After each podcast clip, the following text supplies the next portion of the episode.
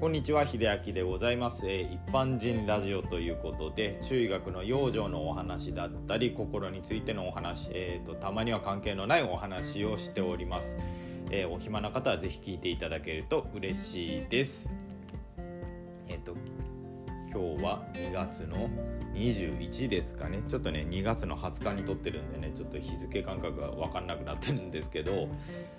えっ、ー、と今30僕の年齢が38であのねもう8年前ぐらいですかね。8年前9年前ぐらいかな。ものすごくね太ってた時期があったんですよね。あの元の体重がですね僕あの身長1 7 0センチ170センチちょいあるんですけどそれに対して元の体重55キロとかもうガリガリだったんですよ。下手したら53とかの時期もあってまあその時はストレスとかもねいろいろあって。で55キロでガリガリで本当にあの筋肉はついてないけど腹筋は割れてるみたいなねそんな時期があったんですよ。でまあそこからねあのストレスによってまあうつ状態になりまああの休職を余儀なくされたんですけれどもまあ、会社がちょっと大きかったので結構傷病手当をもらいながら一応在籍はできたんですよねその会社に。でまあ2年8ヶ月かな。一応在籍というかその給食はできて。でその間ですね当時29から30歳ぐらいの時初めてですね体重が55キロから82キロまで太ってしまったんですよ。もうプラス27キロ。ですね。本当にパンパンだったんですよ。でじゃあパンパンだったんですけれども筋肉はねその時あのちょこちょこ痩せたいなと思ってジムには行ってたんでついてたんですよ。ただなんかプロレスラーみたいな体型になってたんですね。でうわこれどうしようほんと痩せたいなと思ってまあ散歩もしましたし走ったりもして。でまあ結果的にねあのその会社を辞めて別の仕事にまあ介護職に入ってまあ、不規則な生活っていうのはまあ変えられなかったんですけれども、まあ、工場に勤めたその一番最初に勤めたね工場に勤めてた時は1週間夜勤で1週間早番っていうねちょっと、まあ、きつい時が結構続いたんですけど介護になってから、まあ、昼間とか、まあ、早番が7時4時とかで遅番がまあだいたい1時から夜の10時。で夜勤はあるんですけど連続して続かなかったんですよねそう。でそれも手伝ってかどうか分かんないですけどまあそのうつの時の体調不良もちょっと少なくだんだんなってきて体重もねどんどんどんどん軽くなっていったんですよ。なのであの時にいただけで確かに15キロぐらい下がったのかな。なので82から15なんでだいたい67キロまで落ちたのかな？あの時で。67か8まで落ちたんですよ。だいぶ痩せられたなと思って。でまあ仕事をまたその後転々とするんですけどまあ今が60大体12キロなんですね。なのでマックスの時に考えると20キロ落ちてるんですね。で55キロに比べると、まあ、プラス7キロの増量なんですけど元の適正体重ってまあ僕これぐらいなんで、まあ、一番体が調子いい時なんですよね。まあなぜこんな話をしたかっていうとですねあのダイエットする時においてねちょっと皆さんがね結構間違っておられる部分がね勘違いされておられる部分が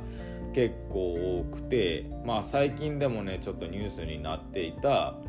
まあ、痩せる系のあの栄養補助食品みたいな出ましたよねあれであの韓国の方とかねあの死者が出たりとか日本の方でもなんか大クレームとかね結構被害になっているっていうニュースがあって まあねぶっちゃけなくても分かってるとは思うんですけども何か食べて痩せるわけないじゃないですかそもそもが。でじゃあそういう人たちがまず痩せたいと思った時に変えるべきことを2つ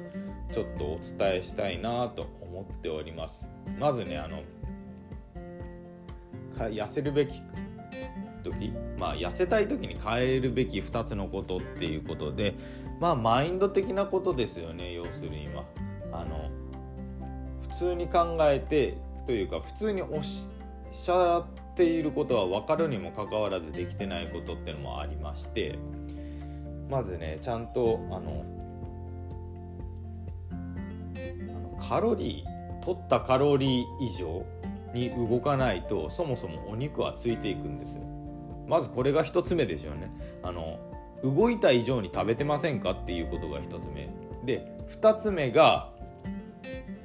まだ楽して痩せられるって思ってませんかっていう。もうこの2つですね。あの2つ変えるべき、まあ、マインド2つのことですけれどもまず1つ目の食べる以上に動いてますかっていうことですよね。これねあの一見ちょっと パッと聞いた時に食べる以上なんてそんな動けないよって思われそうかもしれないですけどちょっと考え方変えてみてください。動いてない時も同じ食事量してませんかっていうお話なんですよ。あ今日疲れたなとか今日めっちゃ動いたなお腹減った食べようって食べた時にすごいお腹いっぱいまで食べてませんか？自分が満足するまでああもう満腹もう動けんっていうぐらいに。ね。まあここが大きな落とし穴というかね間違われているとこなんですけど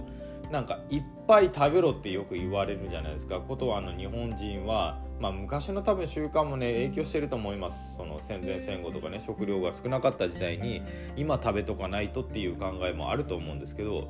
この飽食の時代にまだその考えが残ってるんですよね。まずこれを変えてもらわなきゃいけないんですよ。あの時代も変わってあの状況も変わってるんですよ。よっぽど普通に過ごしていれば食べ物はねそこそこ手に入る時代です。その上において必要もなく食べ過ぎてませんか。そんなに動いてなかったらそんなに食べる必要もないんですよ。なんか昼ご飯を食べた後におやつを食べおやつでまた胃がのそこまで空いてない時に同じ量の夕食を食べる。まあ明らかにこれじゃ太っていくのは当たり前なんですよね。でまず1つ目はちゃんと動いた分だけ食べるとか痩せたいんであれば動いた以上に食べないってことが大原則です。これは大原則。これ1つ目です。あの変えるべきこと。動いた以上に食べない。変えるべきというかね置いておきたい考えですね。で2つ目がまだ楽して痩せられると思ってませんかっていうお話なんですよ。あの先ほどのね冒頭にお話した食品の話もそうですけど食べる以上はカロリーとして摂取されるわけでで1つ目のその何でしょう食べた以上に消費カロリーってのが上じゃないとまず肉が減ることはないんですよ。でここで考えて考えておきたいのが楽して痩せようっていう考え方そもそもそのマインド自体が異常なんですよね。で動くのが嫌だとか運動が嫌いだからってよく言われるんですけれどももうそれはね異常なんですよ。そこをまずあのダイエットの前に変えないといざダイエットを始めたところで絶対続きません。ねこれはあの本当に意識し意識というかね根底に置いておきもらいたいんですよね。その石器時代とかね狩猟の時代から人間は動いて生活をしてきてるわけですよ。で今デジタルになって、まあ、動かないとかね、まあ、デスクワークとかねあの座ったまま仕事をしたりするわけですよ。それはあの当然時代の変化によってねしょうがないというか、まあ、それが今の時代の働き方なんでね。ただなんか自分がその肉体的に動かないで痩せようと思ってる方はねそれはあの単純に栄養失調ですよね。あの食べる量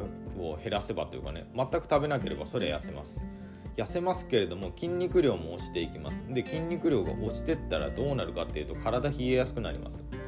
体冷えやすくなったりついた脂肪が落ちていかなくなります逆に。ねあのこれはあの人間は動くことが大前提なんですよ。動物と同じで。なのであの何でしょう皆さんねこう言われるとなんかあやっぱ運動しなきゃダメなんだ。じゃあ自分はこのままでいいや。太ったままでいいやっていうすぐそういう考え方も起きると思われるんですけれども多分ね動かないで痩せられないんだったら自分このままでいいやってまあおそらくそう言われる方は自分自身で絶対納得できてないんですよね。でも痩せたいっていう思いの裏返しがそれなんですよね。なのでこの1つ目の食べた以上にたあ動いた以上に食べないとかあの楽して痩せようと思わないで人間は動くことが大前提っていうことを意識する、まあ、この考え方に変えるだけであの何でしょうダイエットする上での根っこってのは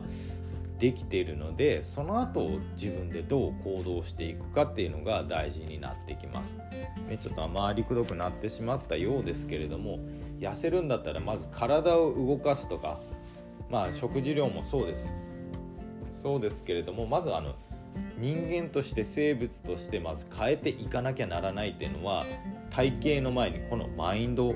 ですよね。これを考え考えを変えていくっていうのが一番大事になっていきます。なので痩せたいと思った時に変えるべき2つのことというのはね、えー、大事にしていただきたいなと思っております。まあ人によって、ね、もしかしたら反感変われるかもしれないんですけども当たり前のことですけれども当たり前と思われるんだったらまずこれを根っこに置いてまあ運動するなりやってみてください。でまあこの時のねコツは自分が楽しくするようにできるようにするといいのかなと思います。なんであの